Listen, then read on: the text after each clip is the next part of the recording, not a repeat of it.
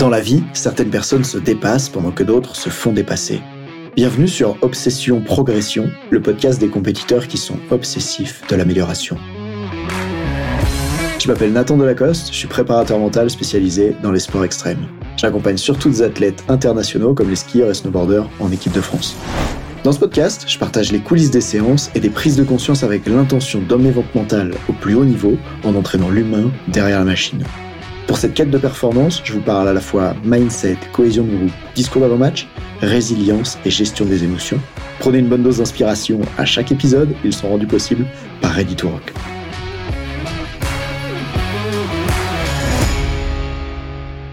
Dans cet épisode, on va voir trois façons d'impacter tes athlètes avec les bons mots et tu vas être surpris. Et tu sais quoi, ça marche même si t'es pas entraîneur et que tu veux l'utiliser, je sais pas, auprès de tes enfants ou auprès de ton conjoint. On va voir comment impacter l'autre en trouvant les bons mots. En fait, chaque fois que j'accompagne un entraîneur sur le terrain, j'écoute attentivement les questions qu'il pose et dans cet épisode de podcast, je vais te montrer comment améliorer ta communication auprès des athlètes. D'abord, on va commencer par ma méthode, je dirais, contre-intuitive pour faire évoluer les athlètes sans résistance de leur part. Les entraîneurs, ils ont souvent des athlètes peu attentifs pendant leur discours, qui perdent leurs moyens le jour J et qui n'arrivent pas à montrer ce dont ils sont vraiment capables. Parmi les coachs qui font face à ça, à ce problème-là, 75% d'entre eux ont en réalité un gros problème. Ils n'arrivent pas à impacter profondément leurs athlètes. À faire en sorte qu'ils passent de j'arrive pas à exprimer mon potentiel en compétition à j'y arrive.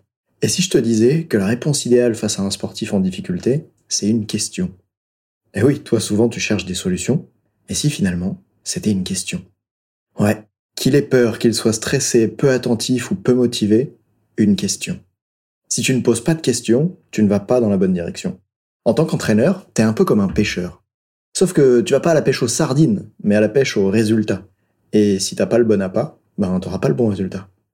Et si t'es un bon pêcheur, t'as deux critères pour bien pêcher. C'est d'être à la fois au bon endroit avec le bon appât. Dans ton cas, le bon appât, fais-moi confiance, c'est la bonne question. Et le bon endroit, ben c'est le bon moment pour poser cette question à ton athlète. T'as déjà remarqué dans la vie qu'il y a des moments qui sont pas propices pour poser les, bonnes questions. La bonne question, tu la poses en entretien individuel et pas au moment de tirer un penalty à la 90e minute, en principe. Si tu poses les bonnes questions, tu auras les bons résultats. Et en même temps, ces entretiens individuels, tu peux parfois les faire juste au bord du terrain en quelques minutes. Ça ne demande pas forcément d'être assis à deux sur des chaises pendant une heure et demie. La bonne question, elle peut se faire vraiment au bord du terrain, parfois avant le départ de la compétition, un moment important, etc. C'est pour ça que dans les minutes qui viennent, je t'explique quelles questions tu ne devrais pas poser et je te donne des exemples précis pour bien t'adresser à tes athlètes. Alors reste avec moi. Est-ce que tu es prêt à poser les bonnes questions à tes athlètes pour pouvoir les impacter beaucoup plus? J'aimerais que tu retiennes cette idée que, tu sais, on dit euh, pas de bras, pas de chocolat. Ben, tu pourrais te dire euh, pas de questions, pas de résultats. Alors, dans la première partie, ce qu'on va voir ensemble, c'est l'erreur tragique à éviter absolument.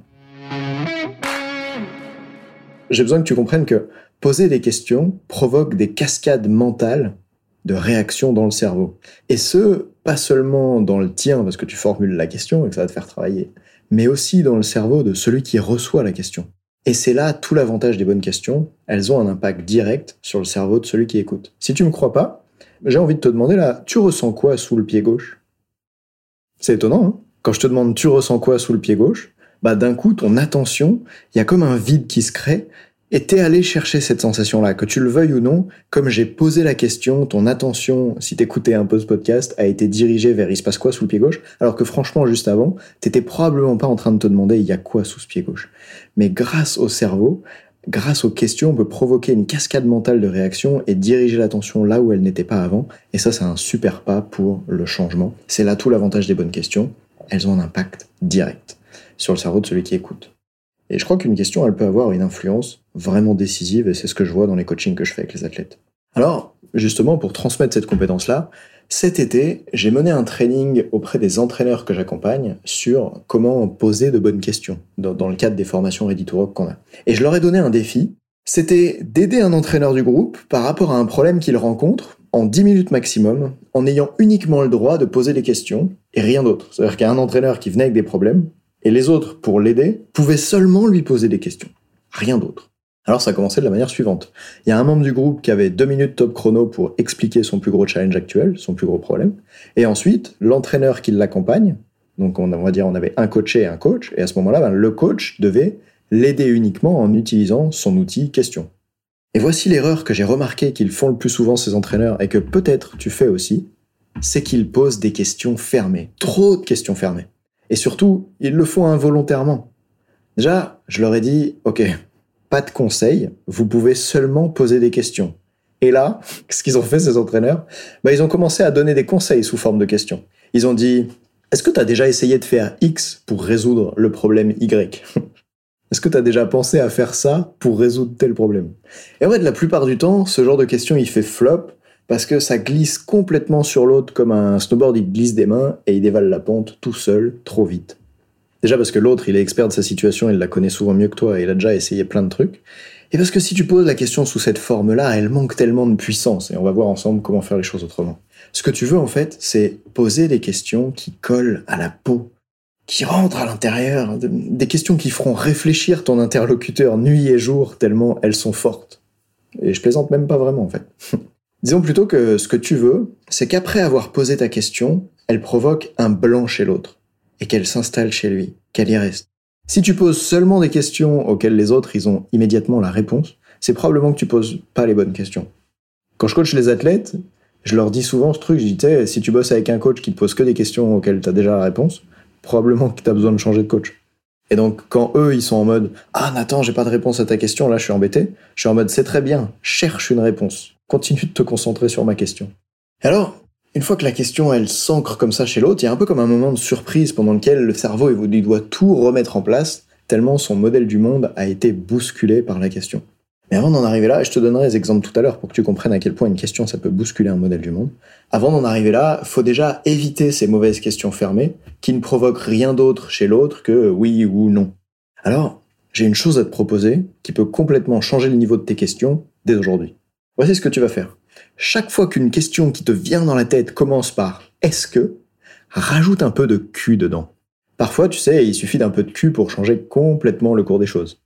Regarde, est-ce que tu veux faire à manger ce soir, chérie? Bah, si elle te dit non, tu vas devoir t'y coller. Elle est dangereuse ta question un peu. Maintenant, si tu lui dis Qu'est-ce que tu veux manger ce soir, chérie? Ben là, peu importe ce qu'elle te répond, t'as orienté son attention vers le repas, un repas qui lui plairait, et donc t'es plus susceptible d'obtenir sa collaboration. C'est comme si t'avais lancé la conversation dans une direction qui ensuite va te convenir, en tout cas a plus de chances de te convenir. Donc oui, ajoute du cul, le Q a de l'impact partout dans la vie, mais très probablement aussi sur tes questions. Ça marche aussi avec est-ce que tu as déjà essayé X pour résoudre problème Y Cette mauvaise question dont je te parlais tout à l'heure? Imagine qu'à la place, tu dis qu'est-ce que tu as déjà essayé pour résoudre problème Y? Et ça marche aussi avec est-ce que tu as peur pour cette compétition? Et là, tu peux dire qu'est-ce que tu ressens à l'approche de cette compétition? Parce que souvent, les entraîneurs, ils essayent de trouver les mots, alors ils vont dire ce que l'athlète y ressent, ils vont dire est-ce que tu as peur pour cette compétition? Mais en fait, l'expression des sentiments, elle est plus complexe que ça. Et c'est pour ça que si tu dis qu'est-ce que tu ressens à l'approche de cette compétition, ça va lui donner plus de place à lui pour aller chercher à l'intérieur de lui ce qu'il ressent et l'exprimer ensuite. Voire même jusqu'à ce que tu dises de quoi est-ce que tu as peur? Quand tu as peur à l'approche de cette compétition? Et là, à nouveau, j'ai mis du cul dedans avec de quoi. Ça marche aussi avec en quoi. Bref, là, je te donne vraiment des outils de questionnement qui sont puissants. Et ça marche donc avec toutes les autres questions que tu peux imaginer. En gros, quand tu te dis est-ce que, eh bien, rajoute du cul dans ta question.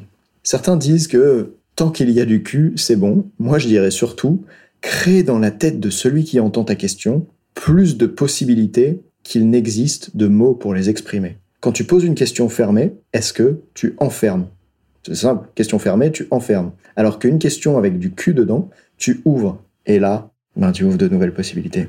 Et les êtres humains, ils sont toujours beaucoup plus complexes que les mots qu'ils utilisent, alors ne les enferme pas involontairement, par manque de finesse de ta part, de qualité dans la formulation de la question, dans une question fermée. Alors, est-ce qu'avec ce qu'on a vu là, et on n'est pas du tout à la fin de l'épisode, est-ce qu'avec ce qu'on a vu là, tu es déjà prêt à t'entraîner ces prochains jours? Si c'est le cas, ben, tu peux t'entraîner avec tes proches, avant même de t'entraîner avec tes athlètes, ça marche avec les potes, les amis, bref, tous les endroits où tu peux avoir à poser les questions, entraîne-toi, ajoute du cul au début, et observe ce qu'il se passe ensuite. Tu verras, le Q a de l'impact sur tes questions. Très bien, dans la deuxième partie maintenant, ce que je voudrais te dire, c'est qu'on va voir ensemble une étude de cas pour apprendre à poser les bonnes questions. Voilà l'étude de cas que je te propose. Anna, Elle a 15 ans et c'est une skieuse que j'ai réellement accompagnée. Elle fait du ski de fond. Elle est déçue d'elle-même après chaque course. C'est pour ça qu'on a commencé à travailler ensemble. Et elle veut être championne de France cadette. C'est son objectif. Je pourrais même dire son rêve. Un jour, je lui ai demandé Qu'est-ce qui se passe, Anna, si tu ne deviens pas championne de France? Et là, elle m'a répondu J'aurais fait tout ça pour rien. L'étude de cas, c'est la suivante. Par quelle question tu pourrais lui répondre? Imagine, tu arrives à ce stade de l'entretien, tu lui dis Qu'est-ce qui se passera si tu ne deviens pas championne de France? Et elle te répond J'aurais fait tout ça pour rien. Tu sens bien que il y a un problème du point de vue de la dimension mentale là derrière. Ça va causer des problèmes quand on arrive en compétition. Pourquoi? Parce que si elle se dit si je rate cette compète, ça veut dire que j'aurais fait tout ça pour rien bah en gros, ça crée un enjeu énorme sur la compétition. Comment il fait le cerveau humain pour créer l'enjeu? Il se dit, tiens, il y a ce truc-là, si je le fais bien, ma vie sera excellente, si je le fais mal, j'aurai raté ma vie. Ça, c'est une façon très facile pour le cerveau humain de créer de l'enjeu. Et donc, tu peux voir que pour elle, ben, c'est ce qui se passe. Alors toi, par quelle question tu pourrais lui répondre? Et moi, en formation, j'ai demandé à plusieurs entraîneurs que j'accompagne ce qu'ils répondraient avant qu'ils soient bien formés. Et comme ça, euh, j'ai eu des bonnes erreurs de leur part et j'ai sélectionné parmi leurs réponses ce qu'il ne faut pas dire. Et le voici. Par exemple, il y en a qui ont dit Peut-être qu'avant d'apprendre à gagner, Anna, il faut apprendre à perdre. Boum, conseil, direct. Un autre qui a dit Est-ce que ton objectif n'est pas trop ambitieux? Un autre encore qui a dit Tu vas y arriver, t'es une championne. Je vais même pas détailler pourquoi est-ce que chacune de ces réponses est particulièrement euh, mauvaise et inadaptée pour vraiment aider Anna. Je vais plutôt te dire, pour que tu puisses comparer, voici ce que moi j'ai demandé à Anna dans cette situation. Je dis Anna, je comprends que tu as fait beaucoup d'efforts pour devenir championne, et en même temps, qu'est-ce que tout ça t'aura apporté pour la suite de ta vie, que tu sois championne ou non cette année Je lui ai aussi dit, que tu sois championne cette année ou non, qu'est-ce que tu n'aurais pas appris si tu n'avais pas fait tout ça? Qui n'aurais-tu pas rencontré? Où est-ce que tu n'aurais pas voyagé? Et tu peux voir qu'à ce moment-là, je l'aide à voir ce qu'elle ne voit pas en fait. Ou elle, elle croit qu'elle a juste sacrifié sa vie pour pouvoir être meilleure en ski, et elle voit pas tout ce que ça lui a apporté. Et mon rôle en tant que coach, c'est de l'aider à regarder dans une direction dans laquelle elle regarde pas déjà. C'est pas de lui dire non mais là t'es un peu trop ambitieuse ma cocotte. Ici, je dis pas euh, tu n'aurais pas rencontré un tel sans le ski de fond. Même si je l'ai en tête parce que je sais que les gens qui sont dans son groupe d'entraînement, elle les a rencontrés grâce au fait qu'elle fait du ski de fond en compétition. Mais c'est pas à moi de le lui dire de cette façon-là. Je le formule plutôt sous forme de questions que d'affirmations et je laisse à l'athlète le temps de trouver ses propres réponses. Je suis ensuite allé encore plus loin. Je lui dis que tu deviennes championne ou pas championne cette année, qui est-ce que tu es devenu grâce au ski de fond? Et à ce moment-là, j'aide l'athlète à prendre conscience que qui elle est aujourd'hui dépend de ce qu'elle a vécu, et je l'aide à prendre conscience que peu importe les résultats qu'elle aura dans le futur, elle a déjà obtenu quelque chose de valeur.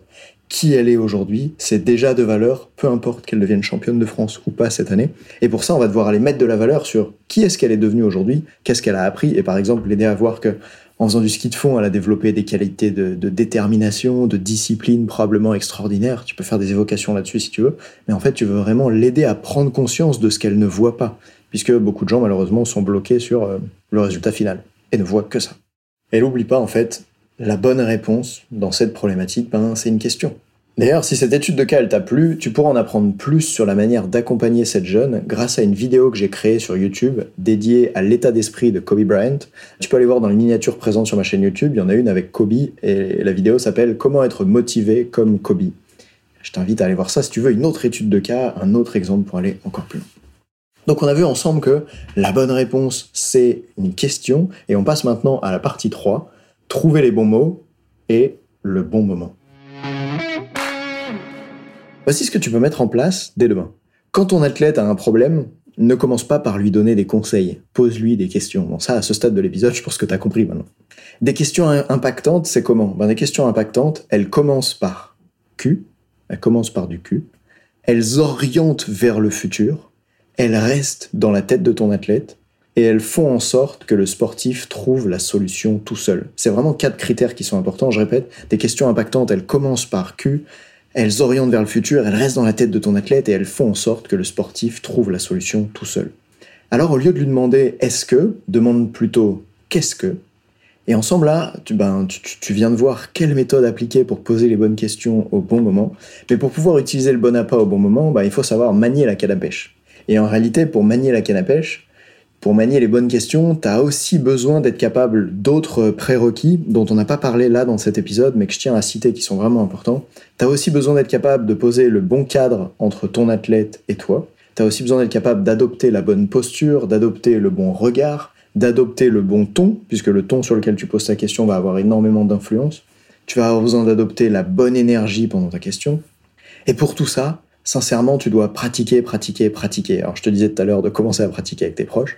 Ça s'entraîne, en fait, la capacité à poser les bonnes questions. Il y a Frédéric Fallis qui parlait de, de questiologie, carrément. Et, de la même manière que tu t'entraînes au coup droit au tennis, tu dois t'entraîner à poser de bonnes questions si t'es coach. Et après avoir passé trois ans à me former des milliers d'heures et à former des entraîneurs, des tas d'entraîneurs, des milliers d'entraîneurs d'ailleurs dans les conférences en ligne que je donne, dans les mails que je leur envoie, etc et aujourd'hui plus de, plus de 150 coachs dans des programmes avec de l'accompagnement individuel et collectif, ben j'ai pris conscience que acquérir des connaissances, ça suffit pas.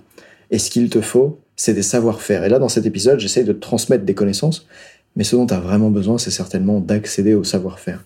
Et pour ça, il y a plusieurs choses que j'aimerais te dire. Et la première chose que j'aimerais dire, c'est que si cet épisode t'a plu, tu peux aller dans les show notes, tu peux aller dans la description de l'épisode et cliquer sur un lien pour pouvoir accéder directement à une trace écrite de tout ce que je viens de te dire dans cet épisode. En plus, j'ai une salariée de mon équipe qui a bossé de fou dessus pour que le document soit beau, que tu aies envie de le lire, que ce soit facile à mémoriser, etc. On a vraiment mis les conseils que je viens de donner dans cet épisode dans un e-book que je te conseille d'aller cliquer maintenant sur le lien pour pouvoir le télécharger. C'est gratuit, ça te fera une trace. Et, on a beaucoup bossé dessus, genre beaucoup, beaucoup.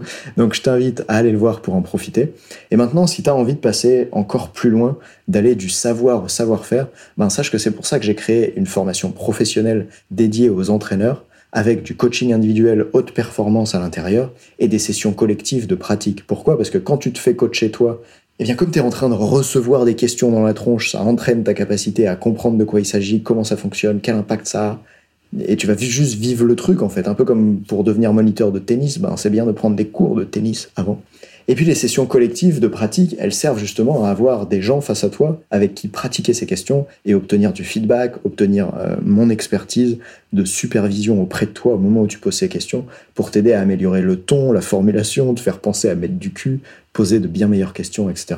Et donc ces formations que je donne, comme le programme Audace et Résilience Coach, elles permettent aux entraîneurs de transformer leur coaching de façon radicale, avec une maîtrise beaucoup plus grande des compétences humaines de coaching, et c'est pour ça que ça peut pas s'apprendre juste en regardant des vidéos sur Internet. C'est que dans les compétences humaines, bah, tu as besoin d'interaction humaine pour les développer. De la même manière qu'en ski, pour apprendre à skier, tu as besoin de descendre la pente. En préparation mentale humaine, tu as besoin d'un humain pour t'entraîner. Et ils obtiennent ainsi, comme ça, de meilleurs résultats avec plus d'épanouissement pour eux, pour les entraîneurs, et puis pour leurs athlètes.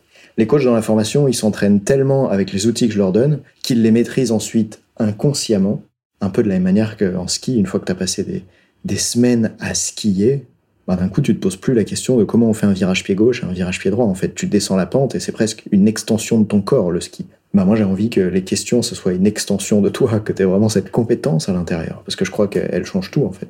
Et c'est comme ça, du coup, ben, qu'on peut passer du stade de la simple connaissance au savoir-faire. Alors, si tu veux devenir un entraîneur de plus haut niveau et faire une réelle différence dans la vie de tes athlètes, prends rendez-vous avec moi pour candidater au programme de formation Audace et Résilience Coach ou défi mental 90 jours, selon que tu es aujourd'hui un entraîneur professionnel qui veut coacher à beaucoup plus haut niveau, par exemple pour l'équipe de France, ou que tu es un entraîneur bénévole, dans tous les cas, on peut t'aider, dans ces deux cas en tout cas. Et quoi qu'il arrive, ben, je passerai, ou un membre de mon équipe passera 45 minutes, voire plus, à t'aider. Donc clique sur le lien en description pour pouvoir réserver ce rendez-vous-là. Et si c'est pas le moment pour toi, eh ben, commence à t'entraîner à poser les questions et on se retrouve plus tard dans un prochain épisode. À très vite. Salut. Mais je plaisante, j'ai pas fini, j'ai encore des trucs à dire.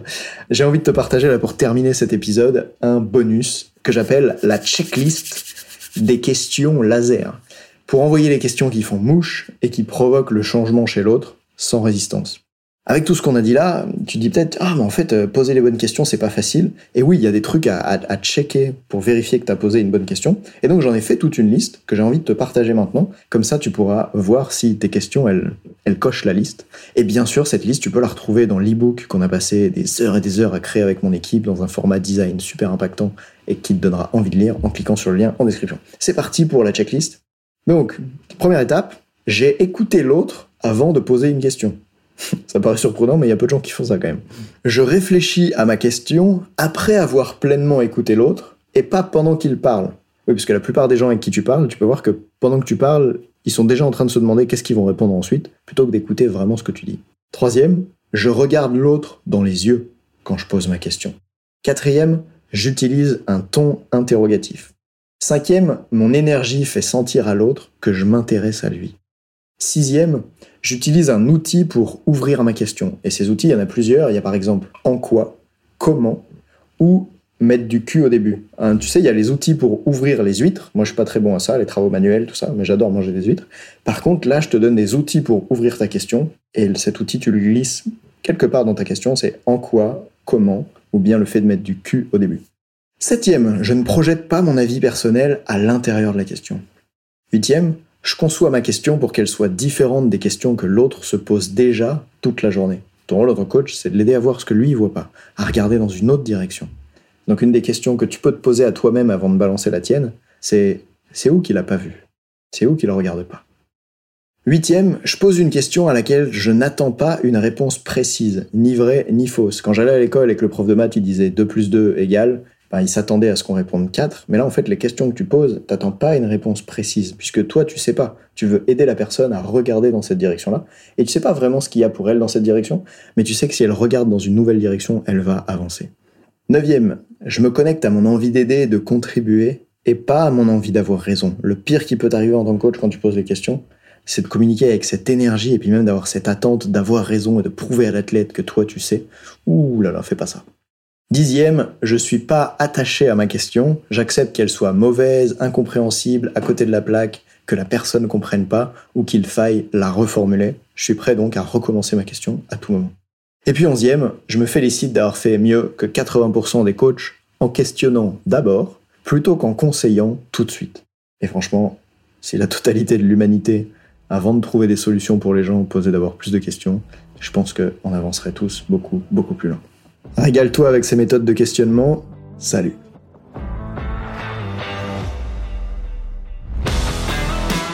On dit souvent que le mental c'est 70% de la performance à haut niveau, pourtant rares sont ceux qui l'entraînent au moins de 10% du temps. En écoutant jusqu'ici, t'as donné à la dimension mentale un peu plus de la place qu'elle mérite chaque semaine. Bien joué. Ma mission audacieuse, c'est d'aider le monde du sport à se transformer en profondeur et je veux faire en sorte que plus aucun coach ne passe à côté de la psychologie de ses athlètes. C'est pour accomplir ça que je crée une tonne de vidéos sur YouTube et des épisodes comme celui que tu viens d'écouter. Alors, je vais pas te demander d'inscrire de force tes amis au podcast et en même temps, si tu peux en parler à quelqu'un qui va l'adorer, quelqu'un à qui ça serait utile, ta recommandation elle signifie beaucoup pour moi. Si chaque auditeur en parle juste à deux autres, l'année prochaine, on sera des milliers de fois plus nombreux avec l'obsession progression. Salut